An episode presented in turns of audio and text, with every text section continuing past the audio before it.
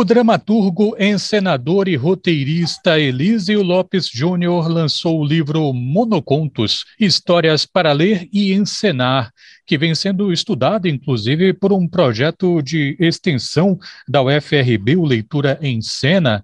E hoje a gente vai saber um pouco mais sobre essa coletânea de textos que teve lançamento no ano passado pela Malê, com prefácio de Paulo Lins. Eu converso agora com o próprio autor, Elísio Lopes Júnior. Muito obrigado por atender a educadora. Boa tarde, Elísio. Muito obrigado a vocês pelo convite. É sempre uma honra estar aqui na Educadora e dialogando com vocês e com a audiência dessa rádio. A ficha catalográfica de Monoconto diz ser um livro de contos. Seria mais preciso, Elísio, talvez dizer que ele está numa zona de fronteira entre o conto e a dramaturgia. O que é monocontos? É, é você falou, o que você falou é exatamente o, o nosso pensamento. E o título do livro é, traz essa provocação. Não é um livro de contos, é um livro de monocontos, contos individuais, contos é, na primeira pessoa.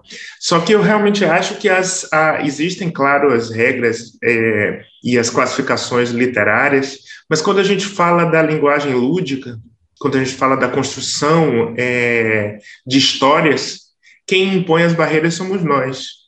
Então, essa fronteira entre o conto e a dramaturgia, para mim, ela se rompe a partir do momento que você entende que todo monólogo conta uma história, conta um recorte de uma história, conta um episódio que tem início, meio e fim, que é exatamente o que caracteriza um conto, que é narrar, né, uma narrativa.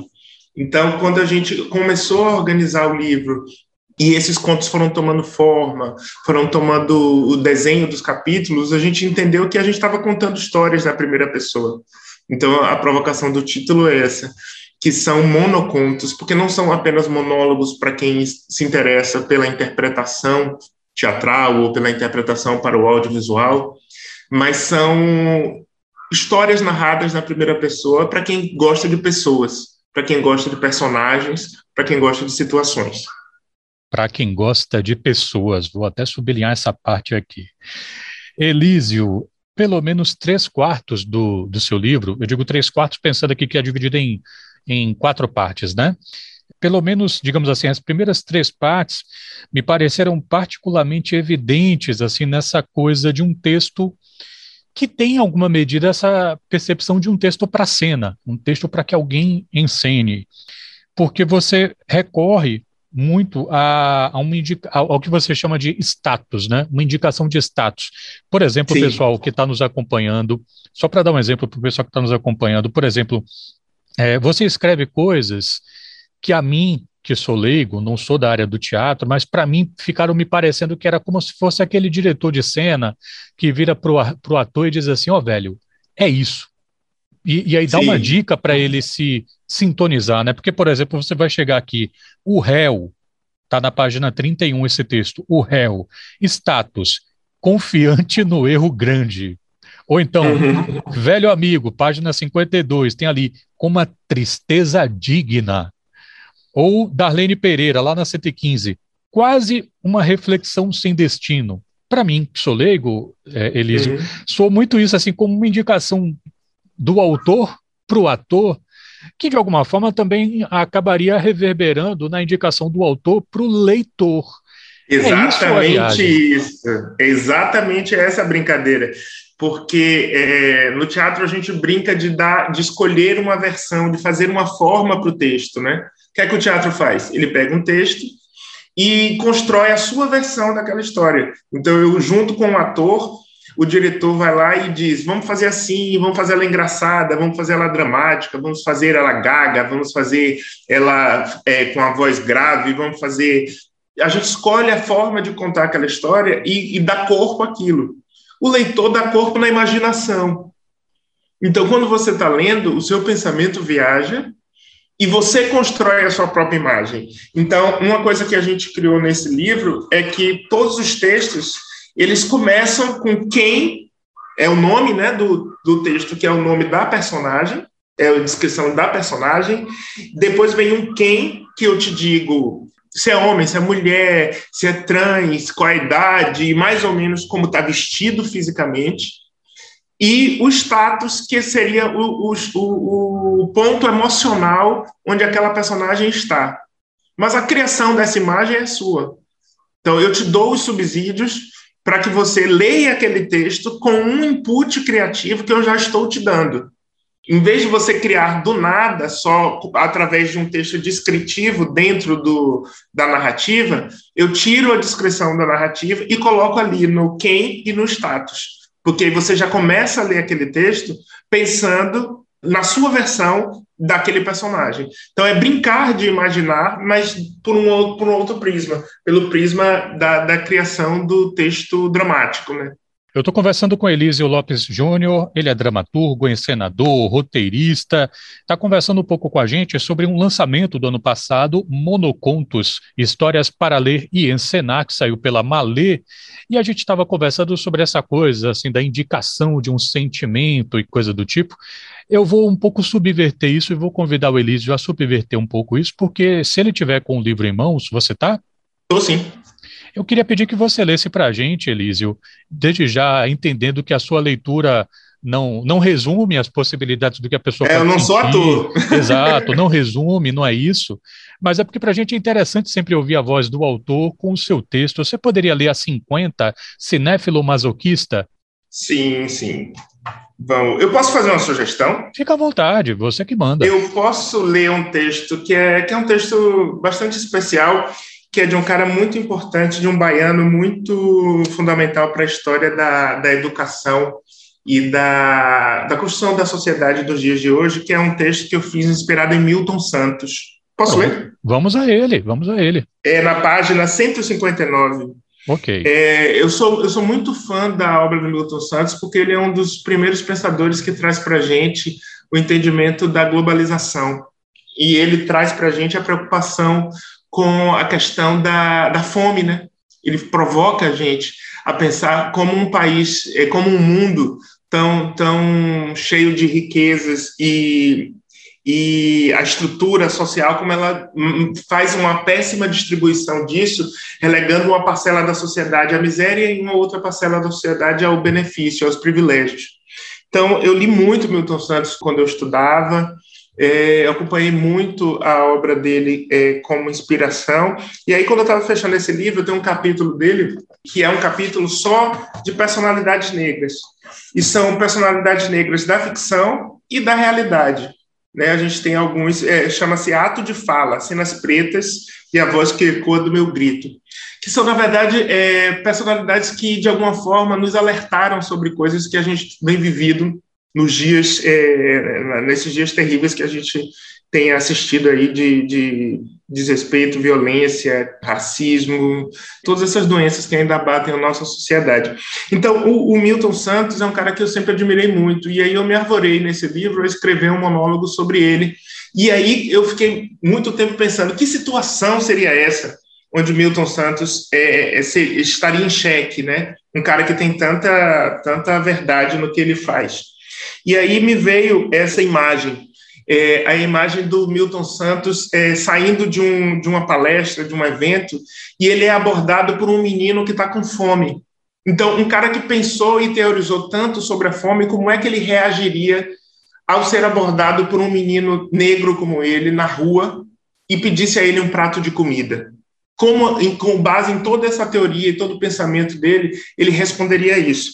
E aí vem esse monólogo, que é Milton Santos, quem? Homem elegante, na fleuma de um raro doutor negro. O status, possuído pela ira da impotência, tenta reter a lágrima fatal. A situação, diante de um menino negro que tem uma mão pousada na barriga vazia e a outra estendida à espera de esmola. É, você me pede um prato de comida, um prato de comida exatamente na hora em que milhões e milhões de pessoas é, no mundo todos estão morrendo de fome, e você quer um prato de comida, tem comida para todo mundo. Cadê o seu prato, menino? Vivemos todos num planeta perfeitamente capaz de produzir uma quantidade suficiente que alimenta todas as pessoas de todas as cidades, de todos os países e continentes. O problema não é a quantidade de comida, mas como essa comida é distribuída. As mãos que colhem não são as mesmas que enchem os bolsos. E eu lhe pergunto, menino, cadê o seu prato de comida? Quem decide quem deve ou não comer? A humanidade está dividida em dois grupos: o dos que não comem e o dos que não dormem, com medo da revolta dos que não comem. Eu não me encaixo em nenhum deles. Por que esse olhar de surpresa? Porque eu sou negro, deveria tirar da minha boca e lhe dar? Seu olhar me cobra que alimente, mas não fui eu que o pari. É assim que pensam todos os que estão empanturrados em seus castelos diante do seu olhar. Não coloquei no mundo. Na hora do bem bom, a fome era outra. Dirão isso com certeza. Somos dois, os dois pretos. Olha a minha cara, tão preta quanto a sua. Eu sei tanto quanto você o que é ser negro no Brasil. Ser negro no Brasil é todo dia ser objeto de um olhar enviesado. A chama boa, a chamada boa sociedade parece considerar que há um lugar pretendido para mim e para você lá embaixo. Ouça, menino, entenda. Esse mundo é uma grande fábula. Então faça o seu papel. Morra. Silêncio. Milton se ajoelha de dor e remorso diante do menino impávido. O mundo não é bom, menino. A vida não é justa. Nem todos podem comer. Se tirar da minha boca fosse realmente capaz de matar a sua fome, eu o faria. Mas depois de hoje tem amanhã e tem os seus irmãos e tem os meninos que a gente nem conhece todos estão com fome. E a fome vai e volta, como um fantasma correndo atrás da gente. Nunca estaremos a salvo, sempre nos resta o medo da assombração. Jamais houve na história um período em que o medo fosse tão generalizado e devastador.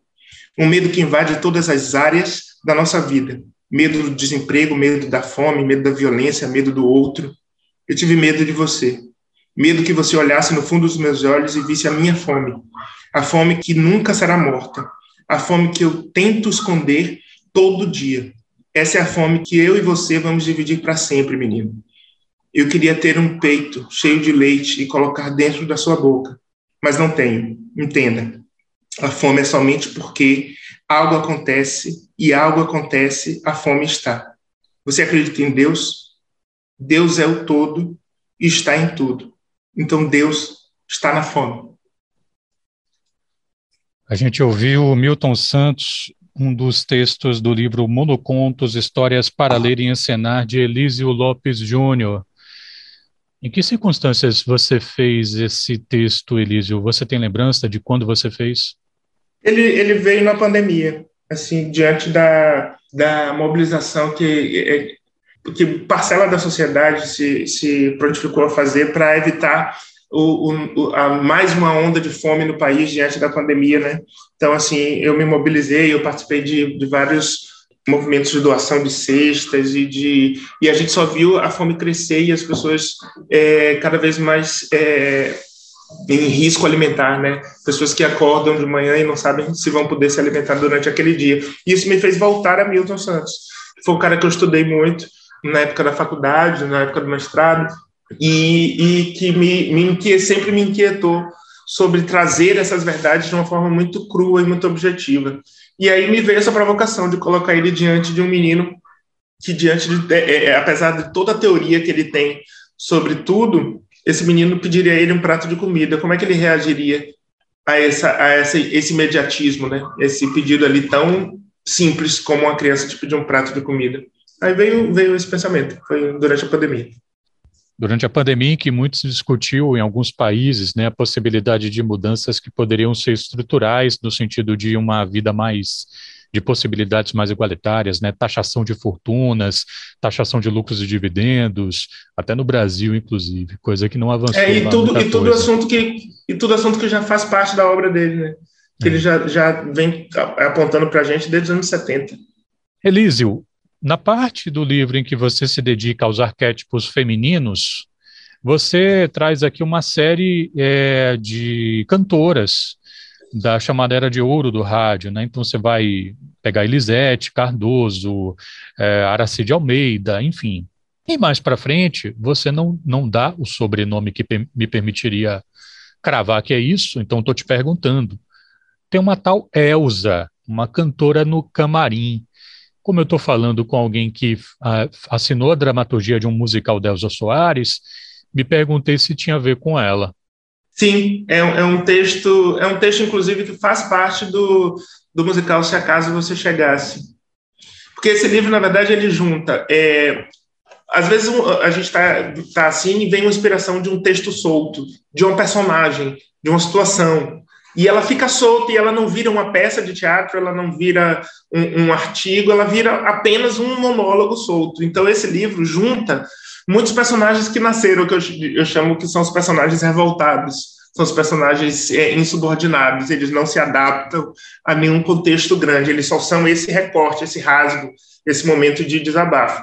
Então, esse livro ele traz muitos é, textos assim, mas ele também traz textos que, que ficaram soltos de peças. assim. Eu fiz umas, escrevi alguns textos e aí acaba na encenação, você corta. Eu, eu, eu dirigi o um musical Dona Ivone Lara, um sorriso negro. E aí acabou que tinha um texto muito bonito da Dona Ivone quando ela visitou a Bahia, que ela falava das tias baianas dela da, e da relação dela com o jongo, com a roda, com o feitiço. E esse monólogo não entrou no espetáculo, porque o espetáculo não cabia.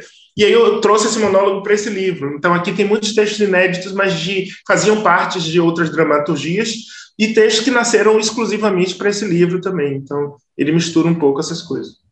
Eu estou conversando com Elísio Lopes Júnior, ele é dramaturgo, encenador, roteirista e escreveu o livro Monocontos, Histórias para Ler e Encenar, publicação da editora Malê. É, ali no final da página 53, o texto é Velho Amigo, Sim. Digamos assim, né? Nós estamos encarando esse personagem que, por sua vez, está encarando uma perda, né? De alguém, uma, uma pessoa que ele perdeu. Eu queria pedir, Elísio, que você lesse para a gente esse texto a partir dessa frase na página 53. Nossa história acaba aqui. Pode ser? Pode sim. Por favor. Deixa eu só achar a frase. Página 53. É bem ali, primeira linha. Ah, ok. É, nossa história acaba aqui, mesmo sabendo que não morres verdadeiramente. Nunca morrerás, não é? No máximo ficarás empoeirado nas páginas marcadas a lápis. Alguém até reconhecerá o, teu valor e dirá: esse foi um bom.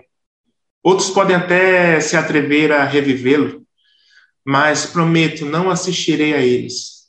Talvez por ciúme, por inveja, por amor, não assistirei a uma ver outra versão de ti que não seja a minha.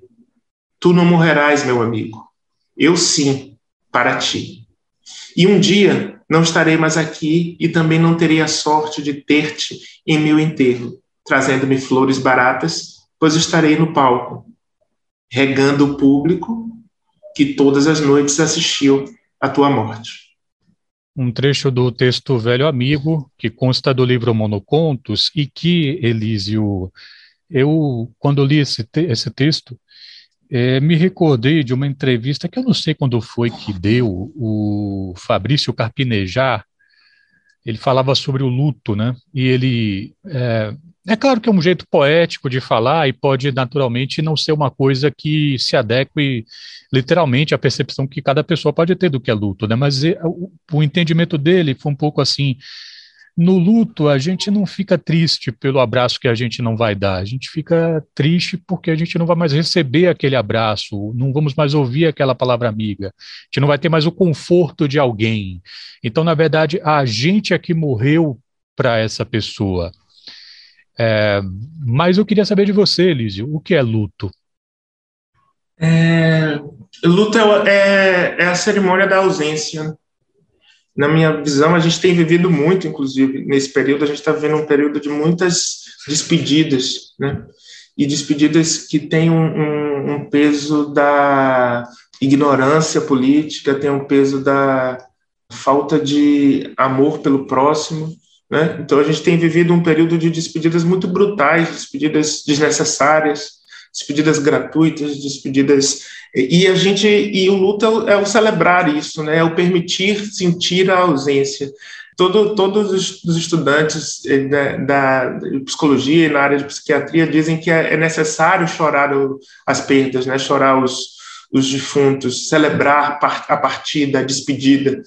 E eu acho que nós somos um povo da, da dos atos, né? Da, tanto que o, o, livro chama Atos. Todo, todos os capítulos chamam Atos, ato de presença, ato de fala. porque é o ato do agir, o ato do estar vivo na situação, mesmo que seja para celebrar a ausência, para celebrar a morte. Então, para mim, luto é a celebração da ausência. Bom, é, a gente está falando sobre o livro Monocontos, Histórias para Ler e Encenar, que é um livro que está na pauta do projeto Leitura e Cena, uma atividade de extensão da Secult da Universidade Federal do Recôncavo da Bahia, coordenado pelo Celso Júnior, por meio do edital de arte e cultura da UFRB. E ele está planejando depois do carnaval, que não vai existir, né? Depois do carnaval, que não vai existir, alguns eventos online e estão selecionando alguns textos para serem lidos desse monocontos. A gente está falando de um desdobramento de um livro que, embora não seja voltado específica somente para o pessoal que curte dramaturgia, né? É, você está buscando outros públicos no livro também, mas de todo modo ele está sendo estudado por pessoas que são da área, né? Quais são os desdobramentos que mais te apetecem saber que existem em relação a um lançamento como esse ao qual você se dedicou, Elísio? É, na verdade, é tem uma coisa interessante do, desse livro, que eu sempre recebi muitos pedidos, eu tenho muitos amigos atores, e todos eles, pra, sejam para fazer um, um teste para um espetáculo de teatro, para um musical, sejam para fazer um teste para um personagem numa novela ou num filme, eles normalmente precisam é, gravar um monólogo, né, fazer uma cena sozinho. E hoje está muito na moda o que eles chamam de self-tape, que é, na verdade, se grave no celular aí, fazendo um, uma selfie em vídeo, é, de você falando um texto, dizendo um monólogo, alguma coisa, e eles, os atores me pediam muito, você não tem um monólogo aí, um texto para eu fazer, para esse teste, para audição? Tanto que esse livro nasceu com o primeiro nome de Monólogos para Testes. Era um livro, tipo assim, eu vou juntar todos e disponibilizar é, já publicado, porque aí os atores que tiverem interesse em usar para exercitar-se e tal, ele já tem esses textos. E aí o livro foi crescendo e foi ganhando esse outro caminho dos monocontos. Mas ele é um livro que nasce desse interesse do, do diálogo. E eu entendi que não é só para os atores. Qualquer leitor, qualquer pessoa que gosta de ler, é, pode ser convidado a fazer um exercício diferenciado que é ler em voz alta. Isso que eu acabei de fazer aqui para gente, que é eu não sou ator, não tenho o menor talento para interpretação, mas eu posso perfeitamente ouvir a minha voz no lugar desse personagem e, e, vivenciar um pouquinho o que é estar na pele dessa figura que vive e pensa essas coisas. Então é por isso que o livro é, é se prontifica a provocar o leitor a ler em voz alta, e a ouvir a sua própria voz é, nesses contextos. Eu quero agradecer muito aqui pela gentileza do Elísio Lopes Júnior. Ele que é dramaturgo, encenador, roteirista, lançou o livro Monocontos, Histórias para Ler e Encenar, publicação da Malê. Muito obrigado, Elísio, pela boa vontade de falar aqui com a educadora. Sucesso com o seu lançamento, né, um, um livro que foi lançado no ano passado. Saúde para você e para os seus. Obrigado, obrigado pelo convite. Eu queria é, aproveitar e, e, dizer que o livro está à venda no site da editora Malê, um preço especial lá da editora, e a gente é, tem também no Shopping Barra, na livraria lá no Shopping Barra, para quem tiver interesse. E agradecer à Fundação Pedro Calmon, que é a Fundação de Literatura do Governo do Estado da Bahia, que fez uma compra de livros que vão ser trabalhados com os estudantes e professores do ensino médio nas escolas estaduais do, do estado da Bahia. Estou muito feliz com isso, me sinto muito honrado por ser um autor baiano e estar sendo reconhecido pelo meu próprio povo, pela minha própria cidade, e vai ser um prazer estar com os estudantes da rede estadual e professores dando vida a esses textos e discutindo os assuntos que eles trazem. Então, queria muito registrar isso e agradecer essa oportunidade que com certeza vai ser muito rica para mim, talvez mais do que para os estudantes é, levar essa dramaturgia, levar esses textos, esses monocontos, para dentro da vida desses jovens e desses profissionais de educação. Obrigado.